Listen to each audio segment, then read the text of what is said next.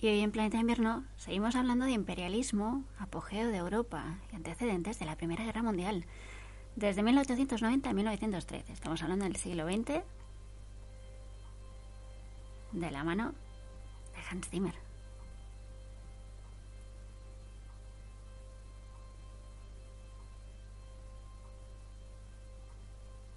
¿Por qué está tan oscuro?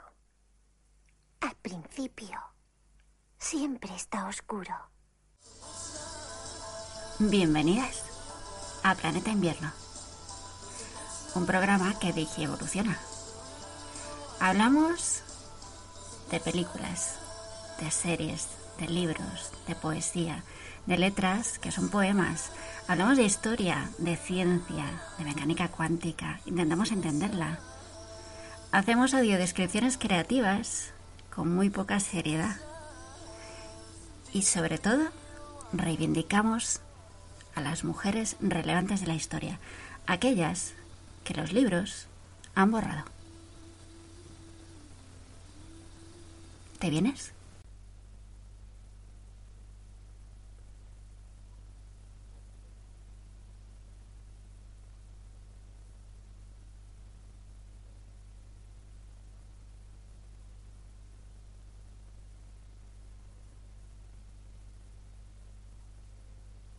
Estábamos hablando en el anterior programa de que el otro modelo de democracia liberal en la época era ese que se llamaba separación de poderes, que era el que imperaba en Estados Unidos, en el que un modelo de democracia liberal en el que el Parlamento no tenía influencia sobre el Ejecutivo y viceversa. Por tanto, decíamos, el presidente no podía disolver las cámaras, es decir, el Congreso de Representantes y Senado, y a su vez estas cámaras pues carecían de facultades para deponer el presidente en caso de excepto en caso de impeachment si el presidente era denunciado por delitos de traición, de corrupción u otros importantes contra el Estado. Eh, decíamos también que en este modelo la separación entre el Ejecutivo y el Legislativo no era del todo completa, porque era es verdad que el presidente mm, tenía derecho a veto, en determinadas leyes, también participaba en la iniciativa legislativa, es decir, podía sugerir al Congreso la adopción de una ley, aunque sin presentar un proyecto formal. Y el Congreso, a su vez, podía presionar al presidente, pues mediante los presupuestos, porque solo al Congreso correspondía su aprobación y control.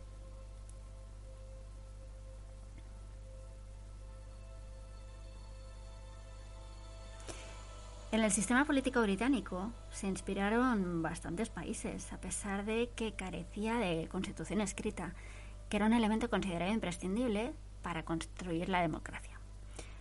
Y además también, a pesar de que mantenía otras, digamos, peculiaridades en la práctica electoral, que eran las, características que lo diferenciaban del resto de democracias liberales de la época. La ausencia de constitución formal fue constituida por fue sustituida perdón, por la relación entre las fuerzas componentes del, del sistema, es decir, la corona, el parlamento, los partidos políticos, de acuerdo con la tradición histórica y británica y de acuerdo también a los mm, a los principios del, del liberalismo político. El sistema funcionó de forma bastante satisfactoria, permitió el avance progresivo en la democratización de la vida pública.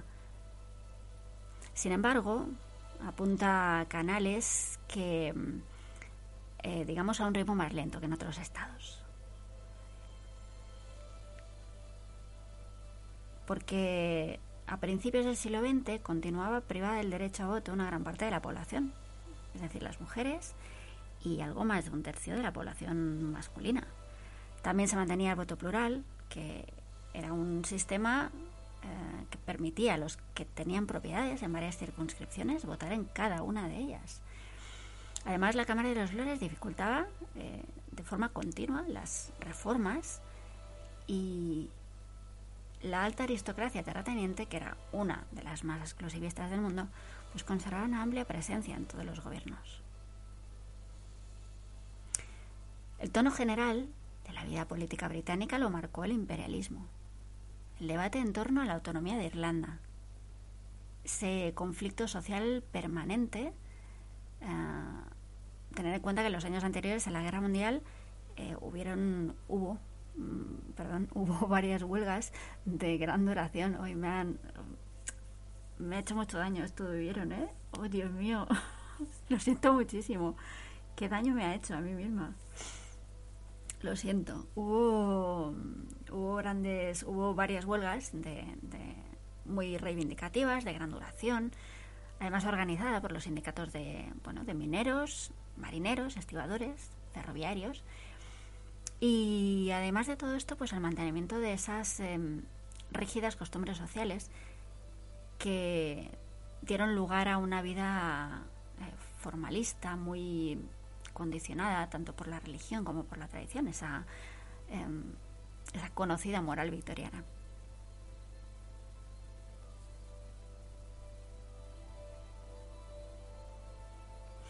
Al llegar al siglo, la monarquía británica mantenía su prestigio.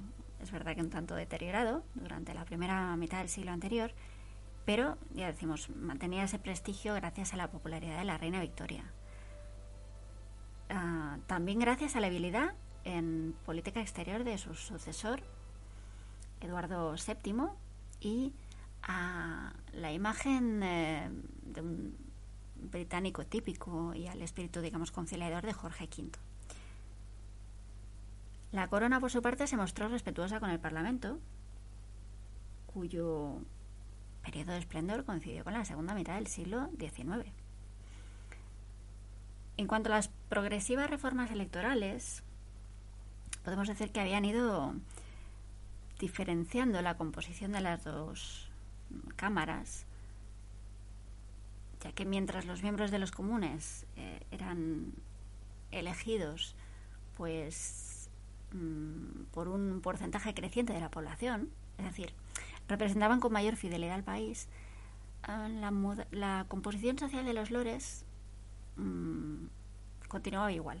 Sus integrantes seguían siendo las altas dignidades de la Iglesia anglicana y los pares británicos. Por tanto, eh, sus integrantes seguían siendo aristócratas terratenientes. Por tanto, el eh, contraste entre las dos cámaras se fue cada vez eh, haciendo más, más, más se fue acentuando cada vez más y esto pues provocó muchos choques que al final se saldaron con el triunfo de los comunes. Estamos ya en la época entre 1909 y 1911 y ese enfrentamiento del que estamos hablando, ese enfrentamiento mutuo entre esas dos cámaras, em, llega a su apogeo. La causa fue el, el hecho de que los lores estuvieran permanentemente obstruyendo las disposiciones sobre la autonomía de Irlanda, donde había bastantes intereses agrarios mm, por parte de la aristocracia, también por su negativa, la negativa de los lores, a votar el presupuesto aprobado en los comunes, em, el conocido como presupuesto del pueblo que presentó Lloyd George, eh, que era un presupuesto que incrementaba la carga fiscal sobre las rentas más elevadas y las propiedades inmobiliarias. Pues estaban, obviamente, lógicamente estaban eh, intentando todo el rato pues eh, poniendo trabas, obstruyendo estas disposiciones, estos presupuestos. Al final los comunes se alzaron con la victoria y consiguieron aprobar en 1911 el Parliament Bill, que igual os suena. En este Parliament Bill los lores perdieron por fin su derecho a veto permanente en 1911. Este eh, derecho a veto permanente que perdieron los lores fue sustituido por, digamos, un veto temporal de, dos años y mm, tras el cual las disposiciones de los comunes adquirían rango de ley, lo cual ya era un cambio muy significativo. En ese mismo año, en 1911, además, se aprobó una remuneración económica para los miembros de los comunes bueno, y esto facilitó el ejercicio representativo para sectores sociales con escasos recursos personales, algo que contrastó con ese progresivo absentismo de los integrantes de los lores que estaban más ocupados en la administración de sus posesiones que en la tarea política. Las dificultades surgidas en su seno hicieron perder algo de protagonismo al Parlamento y eso benefició a los partidos políticos, que fue al empezar el siglo la institución más fortalecida de las tres que formaban el núcleo del sistema político británico. Los dos grandes partidos, el conservador y el liberal, se adaptaron a las nuevas exigencias derivadas de la creciente participación política y mantuvieron su alternancia en el gobierno. Es decir, había un bipartidismo y esto pues ofrecía al electorado una serie de reformas, de ideas, pues tales como el, el respeto a la tradición monárquica y liberal británica, la defensa del imperio, orgullo patriótico. Y todo esto, pues les, estas, estas reformas e ideas que ofrecían al, al electorado, pues les, les garantizó el apoyo de la población. El bipartidismo, por tanto, quedó garantizado y superó los intentos en sentido contrario, además sin grandes dificultades. Mm, intentos que se habían ensayado desde el último tercio del siglo XIX por el partido irlandés, el Irish Home Rule League, el Partido Liberal Unionista y desde 1906 el Partido Laborista. En consecuencia, los, conservadores eh, que se apoyaban en, digamos, la libertad económica, la tradición y la religión anglicana, se mantuvieron en el poder hasta 1906 eh, y liderados por Salisbury y por Balfour. Se centraron en su mayor preocupación, que era la política imperial, pero también llevaron diversas reformas administrativas a cabo. El Partido Liberal pues quedó reforzado por la integración de unos eh, jóvenes radicales que querían conciliar las reivindicaciones de las masas con los principios económicos del liberalismo. Además, este, estos jóvenes radicales del, de, que reforzaron el Partido Liberal eh, introdujeron la novedad de convertir en dirigentes a individuos procedentes de las clases medias. Por ejemplo, tenemos a Asquith, que era jefe de gobierno entre 1908 y 1916, que era un abogado. Tenemos también a David Lloyd George, digamos la personalidad más relevante del partido, que era hijo de un maestro de escuela. Y en el seno de este partido, del Partido Liberal, eh, se formó un grupo de intelectuales que intentó crear un nuevo liberalismo, fundado en la intervención del Estado en la economía y en el desarrollo de una amplia política social a favor de las clases obreras.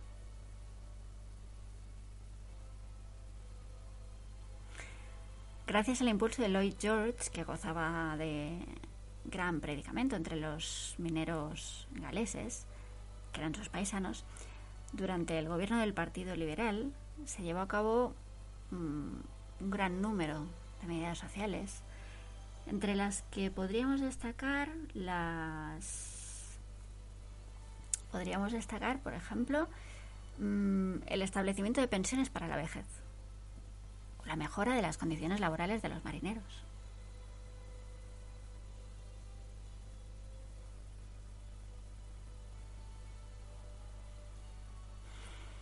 Y vamos a ver qué pasaba en Francia en la época porque también fueron bastante acusados los cambios en el estilo de vida política. Ahí se consolidó la Tercera República, eh, era un régimen que se instauró en 1875, como sabéis, y que pervivió hasta la invasión nazi de 1940. Con el comienzo de siglo nacieron los, digamos, auténticos partidos políticos y nació también la ley de asociaciones de 1901 que mm, que hizo, perdón, que creó esta ley de asociaciones, creó en ese momento un movimiento muy favorable al asociacionismo, que acabó con esa tendencia al individualismo que predominó en todo el siglo XIX. Em, esto fue resultado de las transformaciones socioeconómicas propias de países industrializados, pero también de algo de especial incidencia, eh, igual os suena el afer Dreyfus. El capitán Dreyfus pertenecía a una rica familia judía de manufactureros alsacianos. Bueno, pues este capitán Dreyfus fue acusado de espionaje a favor de Alemania y por ello fue degradado y condenado a la deportación en 1894. Pronto se supo que Dreyfus era inocente y que en realidad había sido el comandante Esterhazy de origen aristocrático quien había prometido al agregado militar alemán en París el envío de secretos oficiales. Pero por lo que sea, la cúpula del ejército francés mantuvo la condena a Dreyfus y no actuó contra Esterhazy. Todo esto pues provocó que un 13 de enero de 1898 el novelista Emile Zola publicara su famoso artículo J'accuse en el periódico de La Aurora. Emile Zola tildó a los principales oficiales del ejército francés de cómplices de un mismo crimen, bien por antisemitismo, bien por espíritu de cuerpo, que se decía en aquella época, o bien por solidaridad aristocrática hacia el noble y contra el burgués. Cabe decir que el novelista fue encarcelado, pero su denuncia consiguió fraccionar a la opinión pública francesa. Por un lado estaban los Dreyfusards, que estaban organizados en la Liga de los Derechos del Hombre, constituida por radicales y antimilitaristas. Por otro lado estaban los antidreyfusards, que formaron la Liga de la Patria Francesa. En esta liga estaban antisemitas, intelectuales y personalidades y medios de comunicación católicos, como por ejemplo el periódico La Croix. Por tanto, Francia quedó dividida en dos grandes bloques. Uno de izquierdas, que era el defensor de la libertad, los valores republicanos y el pacifismo, que proclamaba la inocencia de Dreyfus. Y luego teníamos el de derechas, que era partidario de su condena, dispuesto a mantener los valores de la Francia eterna, que eran oposición a la revolución, militarismo y, por supuesto, catolicismo.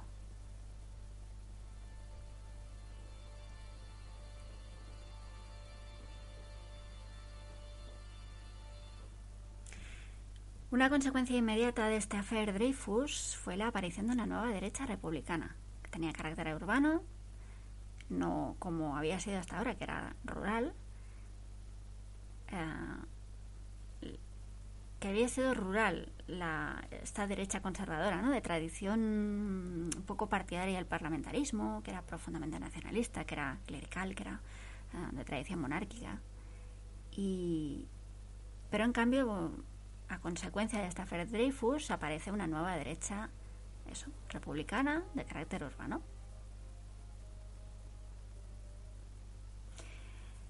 El marco organizativo de esta derecha republicana urbana se basó en las ligas, unas cuantas ligas que había francesas, la Ligue de la Patrie Française, la Ligue de Patriotes, la Ligue de Tension, es que no sé, no sé pronunciar francés como podéis observar, lo intento pero no, bueno, y fueron sus teóricos, Maurice Barres y Charles Morras, Morras ah, los que dieron forma a esta nueva derecha republicana, los ideólogos.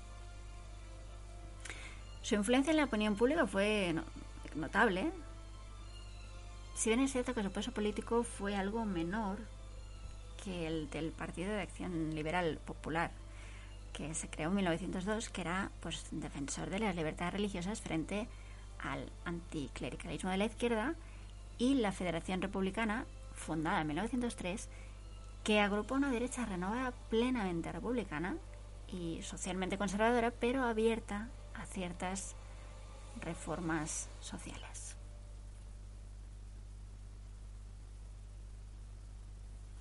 Fíjate que iba a decir como el PSOE ahora, pero no, porque claro, si era plenamente republicana, pues ni siquiera era el PSOE, esta derecha renovada. Que no, que es bromi, Pedro, no te enfades. Pedro, no te enfades. En 1901 se crea la Alliance Républicaine Démocratique, que estaba situada en ese centro del espectro político, mm, que deseaba una política anticolectivista, pero estaba, digamos, preocupada por el progreso social antinacionalista, pero tampoco renunciaba, digamos, al honor nacional, que era anticlerical, pero tampoco era antirreligioso, ¿no? Era un poco así, medio medio. Y frente a estos partidos, digamos, conservadores, se fortaleció también a la izquierda radicalismo racionalista y anticlerical, a veces antirreligioso, que estaba muy relacionado con la masonería, cuyo apoyo más sólido pues lo encontró en los notables locales. En su seno podemos distinguir mm, diversas tendencias. Tenemos la solidaria de León Bourgeois, la anticlerical de Combes, la tecnócrata financiera de Calot, Callaux, la jacobina de Clemenceau y la radical socialista de Herriot.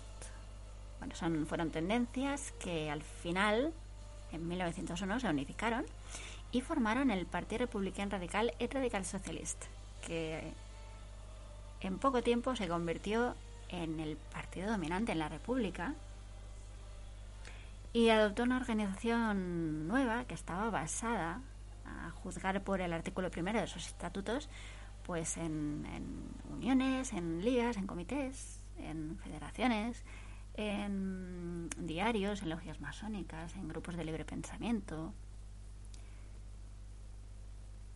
Este partido se declaró favorable a la intervención del Estado en la vida económica y en la regulación de las relaciones laborales, pero no objetó nada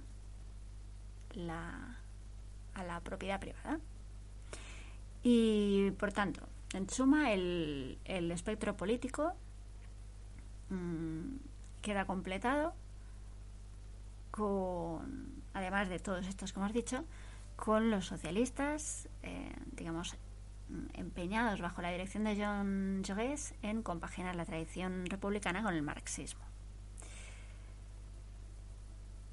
Después de las elecciones de 1902, la izquierda accede al poder y desarrolla una política de acusado reformismo. Empezaron por la disolución de las órdenes religiosas, el cierre de los establecimientos de enseñanza regentados por esas órdenes religiosas y además la secularización de sus bienes, con la ley del 7 de julio de 1904. Unas disposiciones que, como podéis eh, deducir, crearon una agria polémica y convirtieron como no podía ser de otra forma, los asuntos religiosos en el centro de la vida política francesa, sobre todo tras aprobar en 1905 la ley de separación de la Iglesia y el Estado, según la cual la República asegura la libertad de conciencia y garantiza los cultos, pero no subvenciona ninguno de ellos. A partir de, la, de 1906, con el ascenso de Clemenceau a la presidencia del gobierno, se intentó apaciguar la disputa religiosa mediante ciertas concesiones a la Iglesia Católica, pero esto no fue obstáculo para que se pudiera consolidar ese carácter laico de la República Francesa. Así que ahora tenemos en parte, digamos, superado el problema religioso.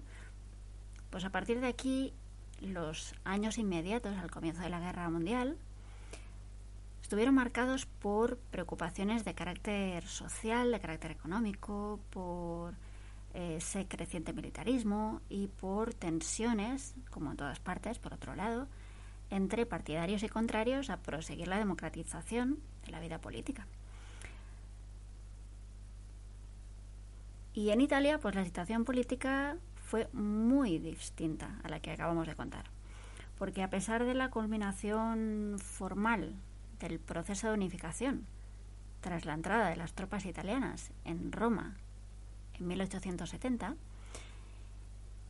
quedaron unos cuantos asuntos capitales que había que resolver.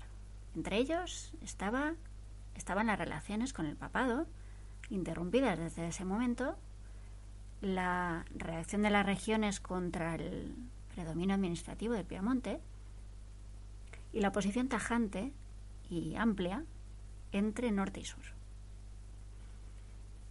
En ese momento el problema político más importante consistió en fortalecer eh, el sistema de parlamentario, además de dotarlo de credibilidad, algo que resultó muy complicado a pesar de los intentos reformistas de los gobiernos del último tercio del siglo XIX, presididos mm, sucesivamente por de, de Pretis y Crispi.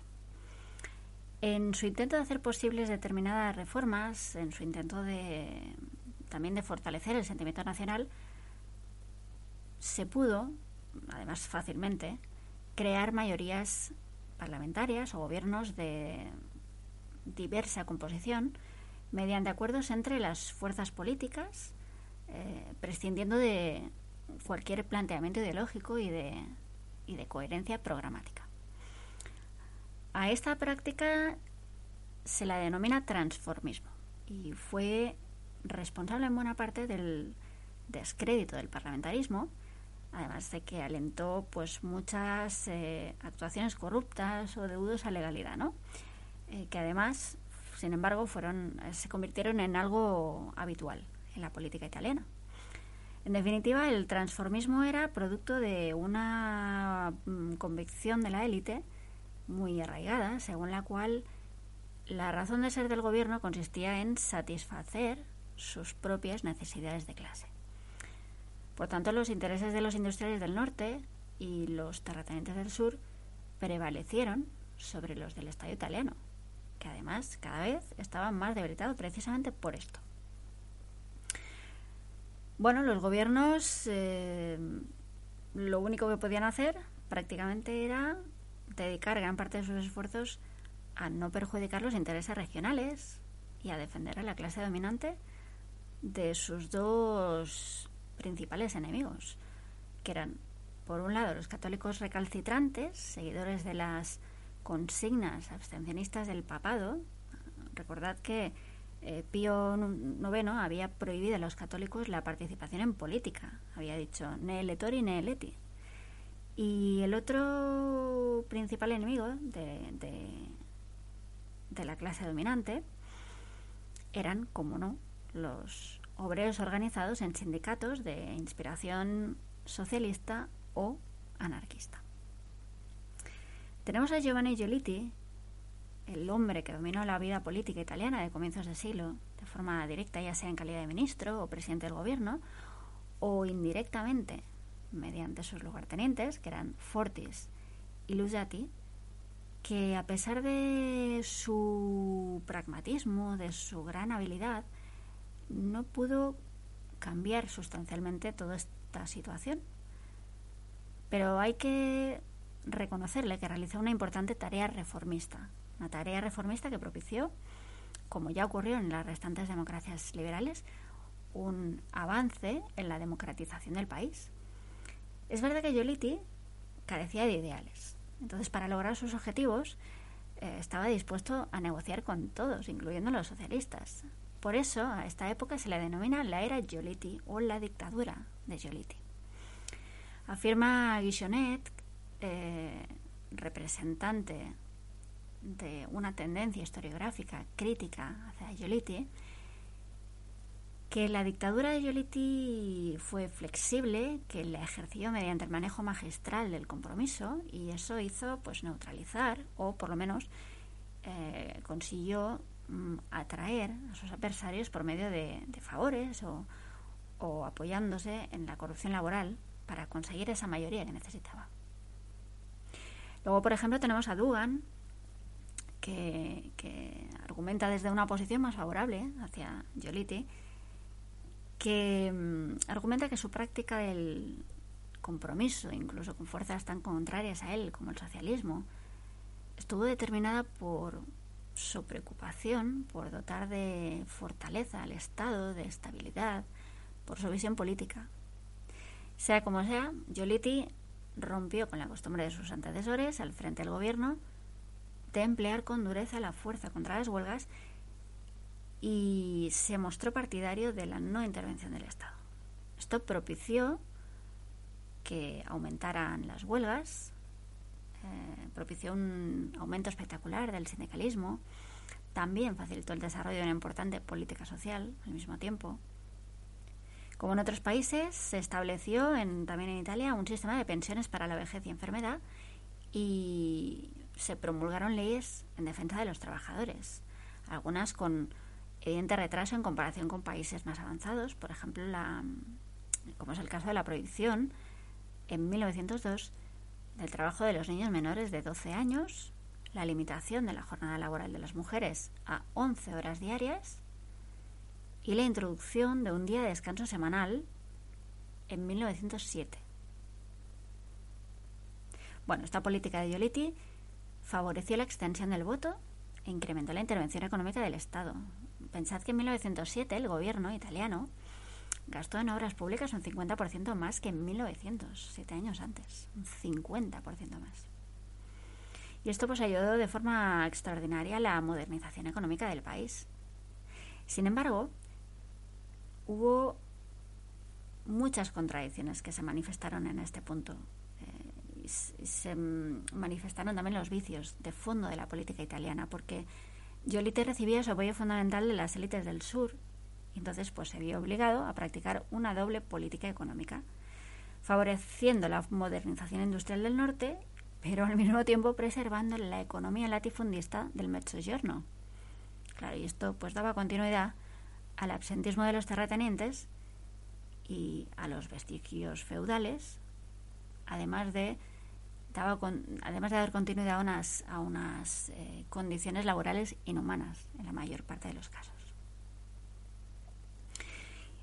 Bueno, ante el fracaso de la, en la transformación de los socialistas, eh, es decir, en llegar a acuerdos con el Partido Socialista para disminuir la conflictividad social, lo que yo le Joliet intenta es acercarse a los católicos. Cabe mencionar que el giro político del Papa Pío X le favoreció. al Papa Pío X para obstaculizar el ascenso electoral del Partido Socialista, eliminó en 1904 el non expedit, que era la prohibición de participación en política ordenada por su antecesor. En 1909 entran en el Parlamento algunos católicos y en 1913 Giolitti firma con Dom Sturzo, que era líder de la Unión Popular Católica, que era ese partido confesional que se creó en 1906. Bueno, pues ambos, Giolitti y Dom Sturzo, firman en 1913 el Pacto Gentiloni contra los socialistas. Este acercamiento al Vaticano, sin embargo, no implicó la solución del conflicto entre la Iglesia y el Estado, sino que más bien respondió a un objetivo meramente pragmático, algo habitual en Giolitti, que era el objetivo era debilitar al socialismo y fortalecer al gobierno. Pero ni siquiera ese resultado fue del todo satisfactorio, porque Giolitti consiguió un, un importante desarrollo económico, creó un ambiente de progreso en Italia, pero de él no se benefició el grueso de la población sobre todo lo del sur. Por el contrario, concitó la oposición de los grupos nacionalistas, que estaban cada vez más radicalizados en su crítica al sistema liberal y que además eran partidarios de anteponer los intereses de la patria al de los particulares. Y nos sigue contando Emilio Laparra que el desequilibrio regional, producto del proceso de unificación, influyó en la vida política de Alemania, tanto como en Italia, aunque entre los distintos estados del Reich, es verdad que no fueron tan acusadas las diferencias económicas y sociales. La constitución del Segundo Reich establecía una estructura federal del Estado. Pero de hecho el peso de Prusia era abrumador. El emperador era el rey de Prusia y como tal gozaba de amplios poderes. Dirigía la diplomacia, Además era el máximo jefe del ejército, nombraba al canciller o primer ministro y a los funcionarios federales y también tenía capacidad pues para disolver en el para disolver el parlamento que era el Reichstag eso sí se contaba con el acuerdo de la cámara alta o Bundesrat esta última cámara el Bundesrat estaba presidida por el canciller presidente al mismo tiempo del Consejo de Ministros prusiano y jefe del gobierno del imperio. El Bundesrat estaba formado por representantes de los estados nombrados por sus gobiernos, de acuerdo con un sistema de representación, digamos, eh, ponderada. En este sistema, Prusia disponía de la mayoría de votos. Sin embargo, el Reichstag era elegido por sufragio universal entre los varones mayores de 25 años. Habíamos dicho que el Reichstag era el, el Parlamento. La colaboración entre estas dos cámaras fue uno de los más eh, grandes problemas políticos del Segundo Reich. Porque, a diferencia de lo que era habitual en las democracias liberales, en el Reich las leyes eran votadas primero en la Cámara Alta y después eran sometidas al Reichstag. De esta manera había una contradicción entre las disposiciones constitucionales que otorgaban el rango superior al Bundesrat y la práctica política que, sobre todo a partir de la dimisión de Bismarck en 1890, reconoció, de hecho, la primacía del Reichstag. Este, esta era una gran contradicción. Y otro mm, problema que no fue resuelto, que era muy grave, eh, problema pues, de este texto constitucional fue la delimitación de atribuciones entre el poder federal o imperial y los gobiernos de cada estado. Las competencias federales se limitaban a la defensa, las relaciones exteriores, el control aduanero y el servicio de correos, excepto en Baviera. Sin embargo, no disponía de una fuente de recursos lo suficientemente, digamos, potente para hacer frente a estas funciones. ¿Por qué? Pues porque carecía de atribuciones en la eh, percepción de los principales impuestos, competencia de los estados. Prusia, que era el estado más fuerte, en consecuencia, mantuvo una situación de privilegio y eso introdujo pues muchas dudas sobre ese auténtico carácter federal del Reich. Además, por otra parte, pues existió una otra gran contradicción entre el modo de elección del Reichstag y el que se seguía para el Parlamento de, de Prusia, el, Landtag. Porque este último, el Landtag, eh, era elegido mediante el sistema de clases. La población prusiana estaba dividida en tres categorías según el nivel de sus rentas y cada una elegía el mismo número de electores. Estos electores votaban a los diputados. Entonces, la primera clase era la que estaba constituida por las fortunas más consolidadas. Y esta primera clase representaba un eh, ínfimo 3% del electorado. Pero esta primera clase, que representaba el 3% del electorado, como era constituida por las fortunas más consolidadas, elegía el mismo número de electores que en la tercera clase, en la que estaban incluidos eh, estaba incluido el 80% de los electores. Es decir, el 3% del electorado tenía el mismo peso que el 80% del electorado. En cuanto a elegir el número de electores. Claro, fue un sistema que permitió la preponderancia en todos los estados, pero sobre todo en Prusia, de la aristocracia territorial, de la alta burguesía, y que eh, en consecuencia excluyó de la participación política las clases medias y sobre todo las masas urbanas, a las masas rurales. Sin embargo, y gracias al sufragio universal, eso sí, todas las clases sociales estaban representadas en el Reichstag. Por tanto, resultaba inevitable el enfrentamiento entre la tendencia de los diputados del Reichstag a establecer un auténtico régimen parlamentario y la fidelidad de los dirigentes imperiales a la tradición autoritaria. un choque que, que bueno, se acentuó a partir de los años 90 cuando el emperador Guillermo II, que estaba celoso, eh, estaba deseando intervenir en, los asuntos políticos fundamentales, eh, también em, necesitaba mantener sus prerrogativas, lo que hizo fue poner al frente del gobierno a personas incapaces de guardar el, ese equilibrio tan delicado entre instituciones que había caracterizado la época de Bismarck. De la misma forma en la que pasó en los restantes países con una economía pujante. Desde finales del siglo XIX la población alemana incrementó sus exigencias políticas y se produjeron variaciones importantes respecto a la época de dominio de Bismarck. A medida que nos vamos acercando a 1914, los partidos conservadores, cuya base social la constituían los Junkers, los aristócratas terratenientes, fueron perdiendo terreno y lo cierto es que disminuyó notablemente la representación de los Junkers en el Reichstag. Eso sí, mantenían su hegemonía en el ejército y en los niveles superiores de la administración. También retrocedieron los partidos burgueses de corte liberal, entre los que podemos destacar el nacional liberal y los progresistas, nutridos por la burguesía acomodada, por amplios sectores de la mediana y pequeña burguesía y por una parte importante del campesinado.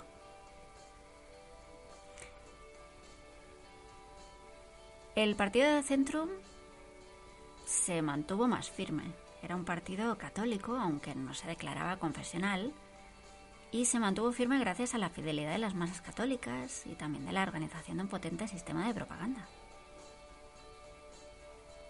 Aunque sin duda la fuerza política con mayor auge fue el SPD, el Partido Socialdemócrata, reconstituido a partir de 1890, una vez suprimió el canciller Caprivi las leyes de excepción por las que había sido declarado fuera de la ley. Bueno, pues este SPD, este Partido Socialdemócrata, que combinó los principios revolucionarios marxistas con reivindicaciones, digamos, de carácter práctico, jornada laboral de ocho horas, extensión de la educación, supresión de impuestos indirectos, entre otras cosas. Bueno, pues este, este SPD fue progresando en cada una de las elecciones al Reichstag y para que os hagáis una idea, eh, obtuvo el 18% de votos en 1890 y en 1912 subió hasta el 34,8%. Bueno, en esta fecha, en 1912, figuró, de hecho, como el grupo parlamentario más numeroso. Y tal y como señala eh, Pierre Guillén, tal auge se debió a, la, a su capacidad de adaptación a la sociedad de masas. Eso le permitió ganarse el voto de gran parte del proletariado alemán, pero no el de los obreros católicos que eran fieles al centro, y también se ganaron el voto de un nutrido grupo de individuos de las clases medias.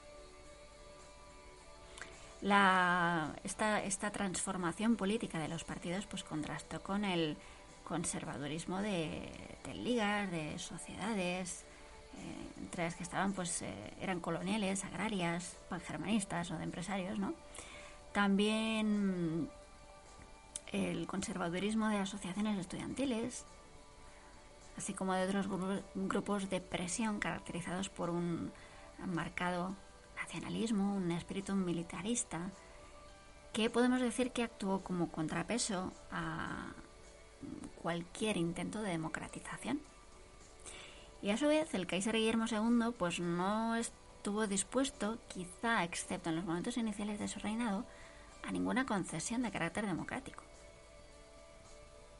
El emperador, que tenía una escasa habilidad para coordinar la compleja estructura del imperio, escogió además para el cargo de canciller a hombres de segunda categoría, que se distinguían por, su absoluta fidelidad a, su persona.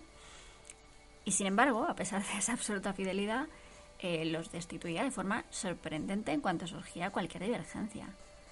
Ninguno de los sucesores de Bismarck en la Cancillería, eh, tenemos a Caprivi y Hohenloch, los años 90. Tenemos a un Bulow de 1900 a 1909. Y tenemos también a Bethmann Holweg entre 1909 y 1917. Bueno, pues ninguno de estos, que eran sucesores de Bismarck en la Cancillería, afrontó con solvencia esos mm, enormes problemas de fondo ni siquiera intentaron, ninguno de ellos intentó seriamente democratizar el imperio. Y podemos decir que la política interior de esta época en, Alemania pues estuvo mm, caracterizada por la presión de las huelgas obreras y la de los propietarios agrarios que estaban preocupados básicamente por la posibilidad de pérdida de sus privilegios. Y también pues por también estuvo determinada esta esta política interior de la época en la que estamos hablando por la por la actuación exterior que iba encaminada al cumplimiento del programa del Weltpolitik del Kaiser. Así que Alemania llegó a la guerra mundial con un régimen político que no era parlamentario como tal, sino que podemos decir que era casi constitucional y con bastantes rasgos del autoritarismo tradicional. Y bueno, las dificultades para extender el sistema democrático no fueron menores en el Imperio Austrohúngaro. El Imperio Austrohúngaro se formó a partir de 1867 por dos estados soberanos con instituciones políticas propias. Por un lado teníamos a Cisleitania y por otro lado teníamos a Transleitania. Cisleitania abarcaba estaba formada por eh, este, este Estado soberano con instituciones políticas propias llamado Cisleitania. Estaba conformado por Austria, Bohemia y Bohemia y Moravia, por Galicia y por Bucovina. Por su parte, Transleitania, que era el otro Estado soberano eh, que formaba parte del Imperio Austrohúngaro, estaba conformado por Transilvania, Croacia, Eslovaquia y Hungría. Hablemos primero de Cisleitania. Bueno, en, en este Estado soberano, desde 1867, se reconocían libertades formales. El gobierno era responsable ante un parlamento bicameral y existía el derecho de huelga y de sindicación, aunque con ciertas limitaciones, pero bueno, existía podemos decir que existía. Con todo, los desequilibrios y las em, pervivencias autoritarias eran notables. Igual que pasaba en Alemania, las exigencias democratizadoras de las clases beneficiadas por el proceso, el progreso industrializador, chocaron con la resistencia de la aristocracia del emperador eh, Francisco José, que mm, estaban dispuestos a algunas concesiones, pero mm, desde luego se negaban a transformar completamente las estructuras autoritarias. Hay que tener en cuenta también que nunca se resolvió la relación con los pueblos y naciones eh, integrantes del Estado. Y aunque no se reconocieron algunos derechos y el uso de la lengua propia, no se permitió las entidades nacionales constituyeran un único distrito electoral. Em, perdón, no sé, no sé si he dicho que se reconocieron los derechos y el uso de la lengua propia o que no se reconocieron. Para, por si acaso, se reconocieron. Sí, se reconocieron ciertos derechos y se reconoció también el uso de la lengua propia. por otra parte, el sistema electoral favorecía a nobles y burgueses austríacos. Y como pasaba esto, consecuencia, no cesó el descontento de las otras minorías ni las tensiones con Viena. Por lo demás, sí que podemos afirmar que existió un enfrentamiento, además acusado, entre los dos bloques en que se dividían las fuerzas políticas. Por una parte teníamos a los liberales, que estaban fragmentados entre los burócratas de tradición josefina, aristócratas opuestos a sus homólogos de la corte, y los burgueses partidarios de la ampliación de libertades y de una legislación social similar a la imperante en el resto de Europa. Por otra, los conservadores, que eran firmes sustentadores del orden tradicional, cuyo apoyo se encontraba entre el ejército, el alto clero, la nobleza cortesana, también la aristocracia de origen alemán y también los propietarios rurales. Claro, como no se consiguió articular una mayoría parlamentaria, fue la, la inestabilidad ministerial y fue permanente y fue muy frecuente la, la disolución del Parlamento, lo que obligó al emperador a nombrar por decreto a los gobiernos. A principios del siglo se agudizan las reivindicaciones nacionales en las que estaban muy comprometidas las respectivas burguesías y clases nobles. Entonces, para debilitar este movimiento, en 1906 se decreta el sufragio universal. Tenían la esperanza de que eh, la acción de las masas actuará de contrapunto a los planteamientos de las élites nacionales. Asimismo, se facilitó la creación de dos nuevos partidos, el cristiano social y el socialdemócrata. Ambos situaban el problema nacional en un segundo plano y se preocupaban sobre todo de asuntos relativos a todo el imperio. Bueno, este procedimiento no dio los resultados apetecidos. En el seno del Partido Socialdemócrata surgieron enseguida tendencias nacionalistas y por su parte el cristiano social pues adoptó un carácter agrarista, se aproximó al conservadurismo y aunque ganó influencia sobre las masas rurales, la perdió entre la burguesía. Por lo demás, el campesinado era profundamente contrario a la industrialización y era muy crítico con la burguesía judía instalada en la Ringstrasse de Viena, que atención a esto, el, campesinado calificaba a esta burguesía judía instalada en la Ringstrasse de Viena, la calificaba de demoníaca. Por tanto, no solo se acentuó la división política, sino que también surgieron unos preocupantes signos claramente antidemocráticos. Bueno, esto en lo que respecta, habíamos dicho, a Cisleitania, que era el, eh, uno de los dos estados soberanos con instituciones políticas propias que conformaban ese imperio austrohúngaro que habíamos dicho que se había formado a partir de 1867. Y ahora hablemos de Transleitania, que era el otro. Bueno, en Transleitania dominaban los húngaros, en minoría demográfica en relación con los demás pueblos, pero eran los únicos que conformaban, que, que formaban un bloque dirigido por la aristocracia, que tenía mucha influencia en el campesinado. La estructura económica del Estado, fundada en el amplio predominio de la agricultura, no permitió el desarrollo de la burguesía. Y en consecuencia el Parlamento estuvo siempre dominado por la nobleza.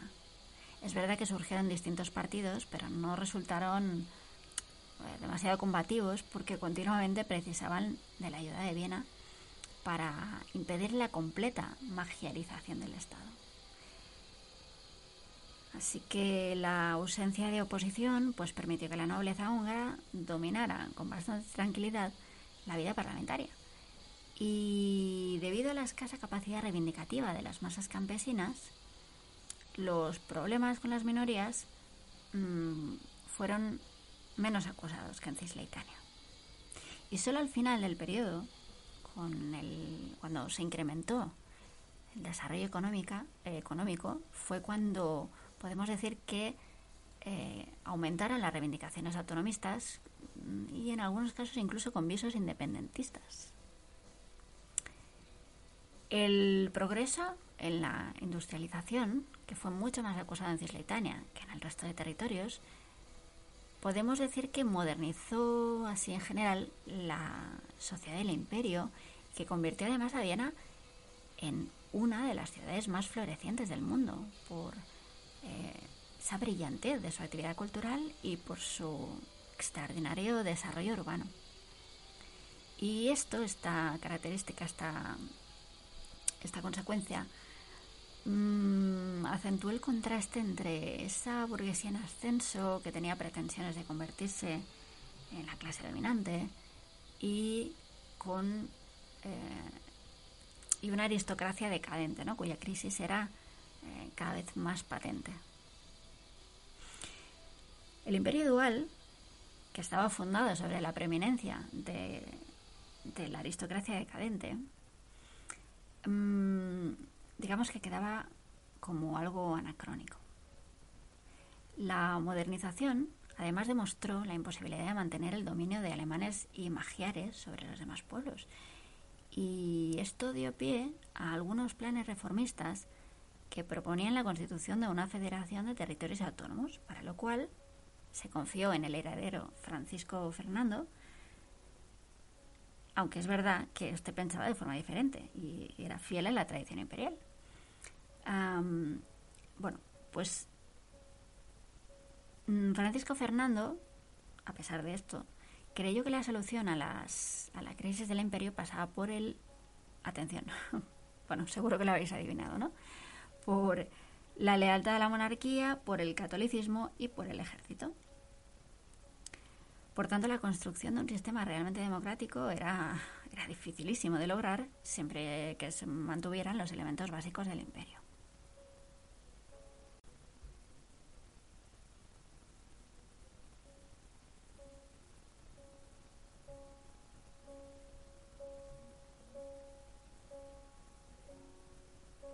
El arcaísmo aún resultaba más acosado en el imperio ruso. En el imperio ruso, tras la relativa actividad reformista del zar Alejandro II, en cuyo reinado se había decretado la abolición de la servidumbre, se acentuó ese carácter autocrático del régimen. Alejandro III y su sucesor y último zar, Nicolás II, siguieron fielmente los consejos de Konstantin A ver si lo he dicho bien. Poviedonotsev que era preceptor de ambos, cuyas ideas eran tan anacrónicas como adaptadas a la tradición rusa. Em, rechazo de cualquier innovación política y de las ideas occidentales, imposición de la ortodoxia religiosa, antisemitismo, rusificación de las minorías integrantes del imperio,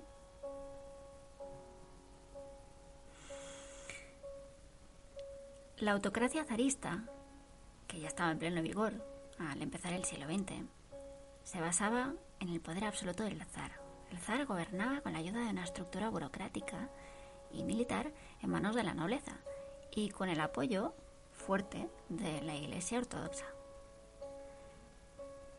Esta autoridad del zar no tenía límites y aunque existía un Senado y un Consejo de Estado, Ambas instituciones se limitaban a cumplir el papel de meros órganos de asistencia, sin autonomía, sin capacidad de decisión. Las órdenes las transmitía el zar mediante ucases, contra los cuales no era posible ninguna contestación. Porque en virtud del concepto del zar Batiushka, Batiushka el zar era el padre protector y amado de todos los rusos. Y si había disidencia, la policía ucrana actuaba con contundencia. Frecuentemente recurría al castigo físico, a la tortura. Desde la última década del siglo XIX, el Estado ruso cambió su tradicional política económica de signo agrario y dedicó todos sus esfuerzos a impulsar la industrialización. Mediante la concesión de amplias facilidades a la inversión de capital extranjero y la masiva importación de tecnología, el Estado creó enormes fábricas dedicadas a la industria sidrometalúrgica y militar, además de desarrollar el ferrocarril. Y a finales del siglo XIX el crecimiento industrial fue extraordinario, alcanzó una tasa media del 8% anual. Si bien es cierto que al comienzo del siglo XX descendió al 6%, pero era, aún así, era el progreso de la industria en el país era palpable. Y este cambio económico pues propició el nacimiento de, de nuevos grupos sociales, burgueses, clases medias y obreros, que no llegaron a alcanzar un peso apreciable y a pesar de ello, pronto eh, comenzaron a exigir cambios políticos. En esta dirección se expresó una buena parte del campesinado que estaba descontento por el abandono de la agricultura por parte del Estado y también por la fuerte presión fiscal, lo que provocó eh, continuas acciones de protesta, huelgas, rebeliones, que fueron muy reprimidas de forma muy dura por la policía, por el ejército, dirigidas no tanto estas estas acciones de protesta es que es curioso porque no estaban dirigidas eh, tanto contra el zar ya que como hemos dicho la pervivencia de la idea del Sarvatiushka lo impedía sino que iban dirigidas contra la, la, burocracia local y territorial, contra la dirección, que también estaba burocratizado, de las empresas industriales. Y este, además el descontento general que ocasionó la guerra contra Japón en 1904 provocó en el país una oleada de protestas, de manifestaciones, em, protestas que los sectores liberales urbanos aprovecharon para a su vez reclamar la democratización del régimen. Por su parte, las masas de obreros industriales y de campesinos expresaron sus quejas de todas las formas eh, que pudieron, que eran recursos, eran medios, los que tenían eran medios muy escasos. No disponían de ningún órgano de representación política, ya que los, eh, los CEMTBA, que era el único sistema de representación existente, em, carecían de, capacidad política, se limitaban a cumplir funciones administrativas. El, el Domingo Rojo, denominado así, de 1905, el 9 de enero, según el calendario ruso, y un 22 de enero, según el calendario gregoriano, tuvo lugar una gran manifestación en San Petersburgo, encabezada por el Pope Gapón, cuyas relaciones con la policía eran, ah, digamos, sospechosas. Y con respeto se pedía al zar Batiushka ciertas reformas constitucionales y se pedía también el fin de los abusos eh, de que eran objeto los trabajadores.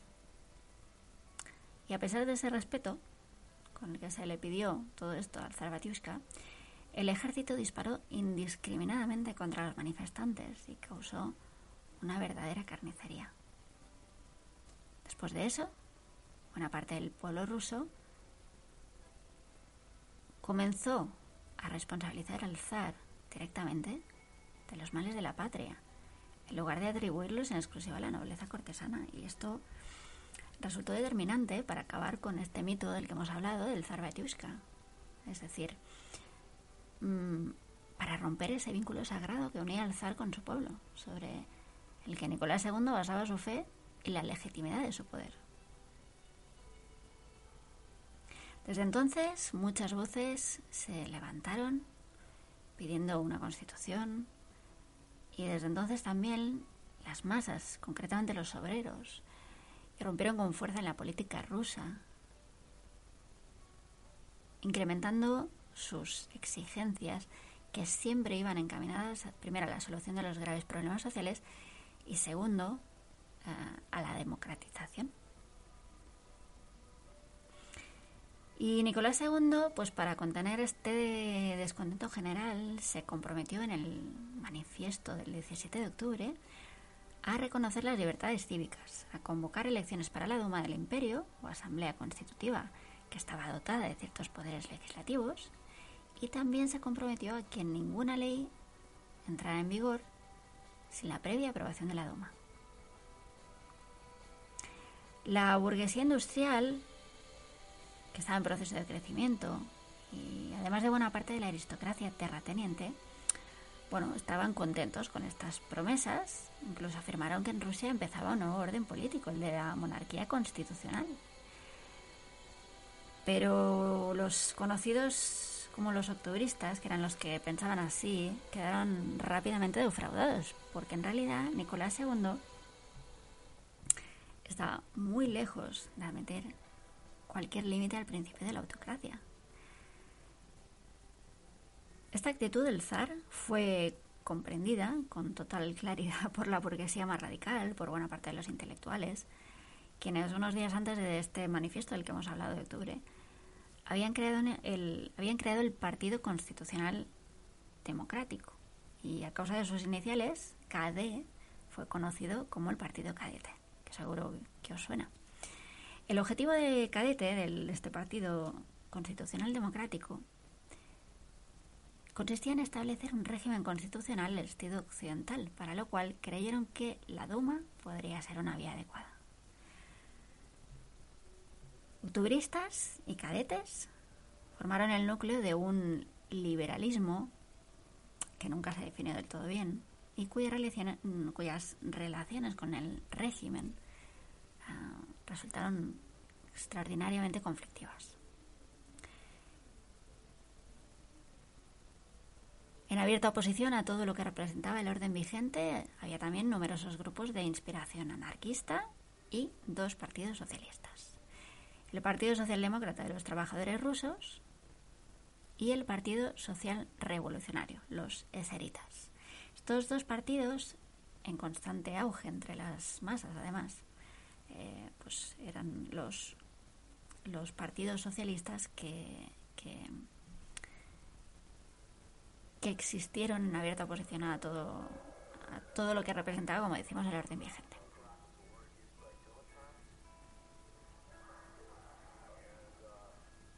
Este partido social revolucionario, los eseritas, era de hecho el resultado de la agrupación de varias tendencias marxistas, populistas, eh, que era el nombre dado al movimiento revolucionario ruso en el último tercio del siglo XIX, y a partidarios de las acciones terroristas.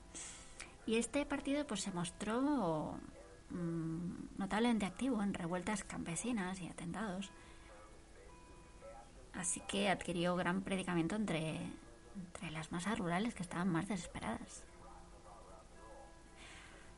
Por su parte, los socialdemócratas, que eran fieles al marxismo, habrían, habían sufrido una dura represión desde la constitución del partido en 1898 y bueno, muchos de sus dirigentes se habían exiliado, entre ellos estaban eh, Plejanov y Lenin, por ejemplo, ¿no?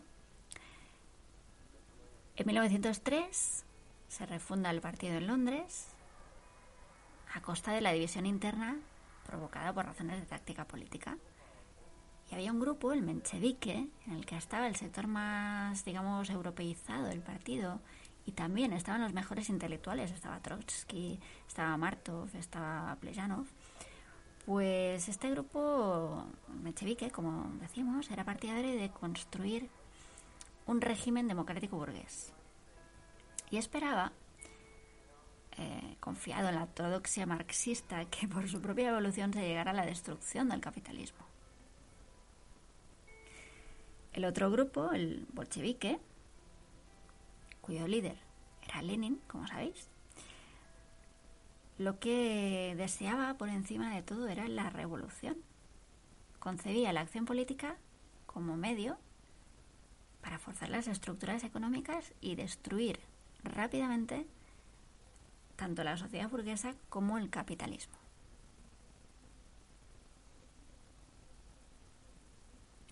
La revolución de 1905 que fue al mismo tiempo una acción de los liberales y de los constitucionalistas contra la autocracia, fue también una revuelta obrera,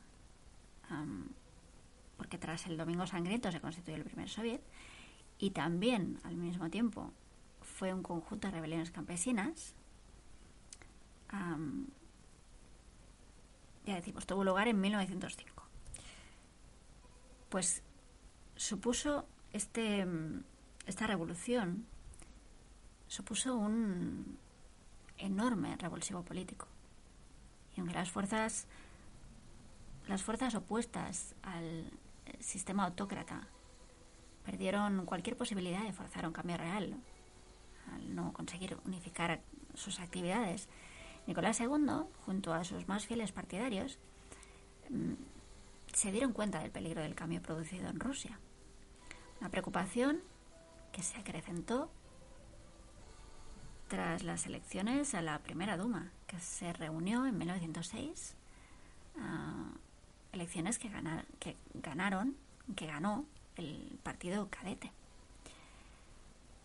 Como cualquier otra concesión política, la Duma constituía mm, otros peligros para la supervivencia del sistema autocrático, pero eh, era necesario introducir ciertas reformas para evitar que la agitación social aumentara. Por tanto, la política rusa se desarrolló hasta 1914 combinando la represión con los intentos reformistas. Este régimen, ayudado por la Iglesia Ortodoxa de forma muy eficaz, empleó contra sus enemigos los medios represivos más duros que pudo encontrar. Mientras los primeros ministros, Witte y Stolypin, cada uno de forma diferente, ensayaron ciertas reformas económicas y sociales eh, dirigidas a crear capas medias entre el campesinado, que eran los kulaks, y la población urbana, alejada de los agitadores revolucionarios y, ah, digamos, eh, adictos al zar. La oposición de los sectores más conservadores y de los revolucionarios, ah, junto con el escaso apoyo recibido del zar, que siempre tenía recelos eh, ante sus ministros, hicieron fracasar esos intentos. Y según nos vamos acercando a 1914, la vida política rusa se revolvió, se resolvió en una espiral de represión, de agitación, que se fue radicalizando cada vez más, lo cual ocasionó el progresivo descrédito ante el pueblo del zar Nicolás II, cuyo eh, que además eh, tenía una esposa cuyo carácter pues no le favoreció en absoluto, ¿no? Y tampoco le favoreció la influencia ejercida en la corte por Rasputin, que era ese personaje que se impuso al zar y a la zarina por esas pretendidas dotes taumatúrgicas para con el heredero Alexis, que estaba quejado de hemofilia.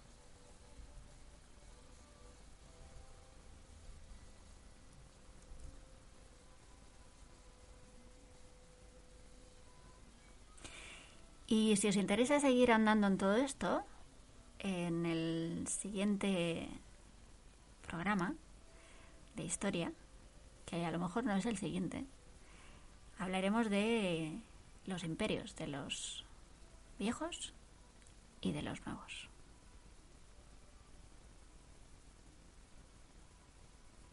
Así que si no os queréis perder las actualizaciones de Planeta Invierno, le podéis dar al botón de suscribir y así no os perderéis nunca nada. Y a nosotras pues nos hará mucha ilusión, sinceramente.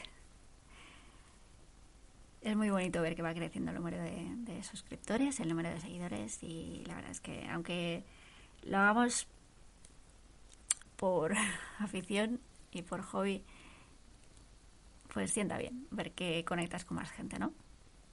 Así que nada, lo dicho. Si le queréis dar al botón de suscribir y si además le queréis dar al botón de apoyar por el precio de lo que cuesta un café con leche, pues os querremos muchísimo. Muchísimas gracias por estar siempre ahí.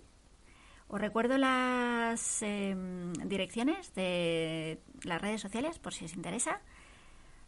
Nos podéis encontrar en Twitter por arroba planeta o a una servidora por arroba con dos n's y pennilanebcn. Y si os interesa el contenido de este podcast y queréis vocear entre otras cosas que, que hago yo personalmente, pues eh, podéis bichear un poco.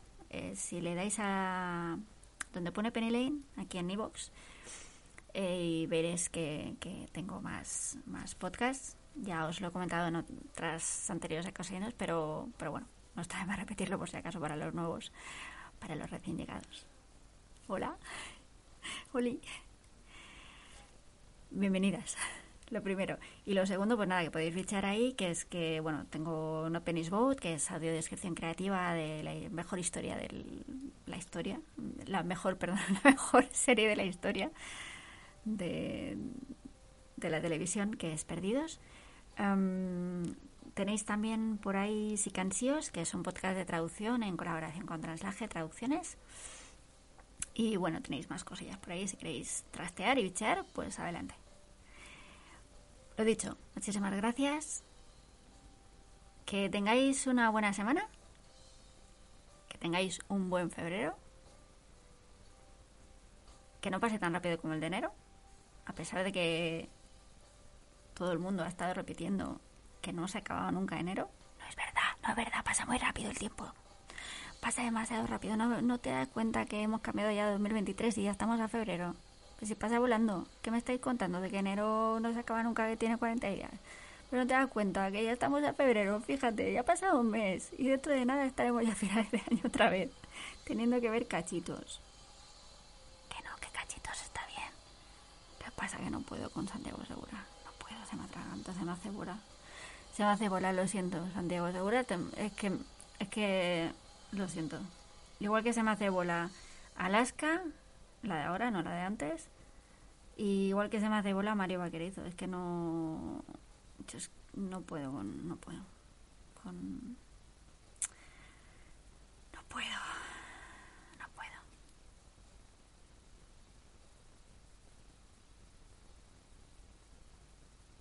Bueno, no sé cuántos os habréis dado de baja ahora mismo, pero si todavía estáis por ahí, gracias. Y nos vemos muy pronto aquí, en Planeta Invierno.